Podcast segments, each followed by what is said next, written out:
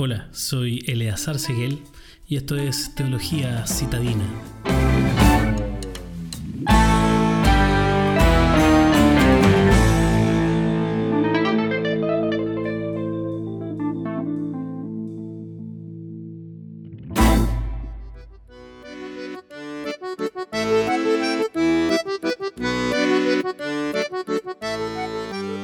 El discipulado cristiano es fundamental en la adolescencia.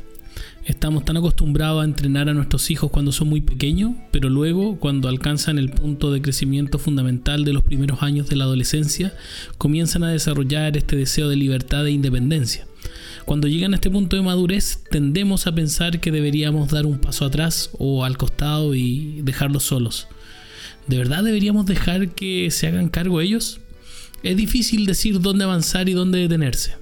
La Biblia enseña que cuando Samuel era un niño, estaba creciendo en el conocimiento del Señor.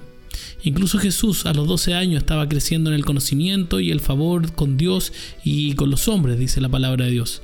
Si fue crucial para Jesús hacer eso cuando tenía 12 años, entonces creo que sería prudente mirar la adolescencia de nuestros hijos y no decir, ok, mi trabajo está terminado, solo supervisaré.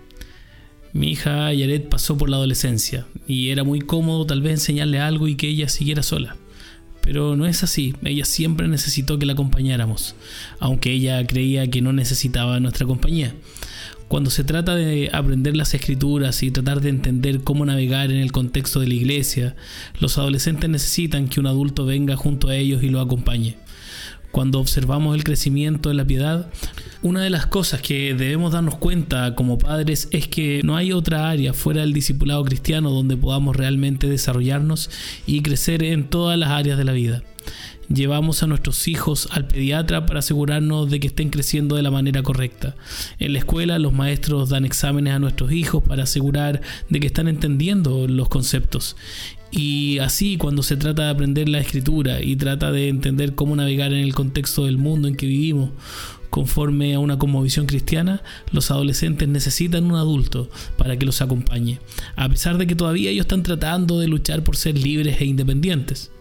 Estamos tratando de hacer que pasen de ser alimentados con cuchara a autoalimentarse, por lo que los años de la adolescencia son fundamentales para trabajar y enseñarles a alimentarse de la palabra de Dios. ¿Cuándo fue la última buena conversación en torno al Evangelio que tuviste con tu hijo adolescente?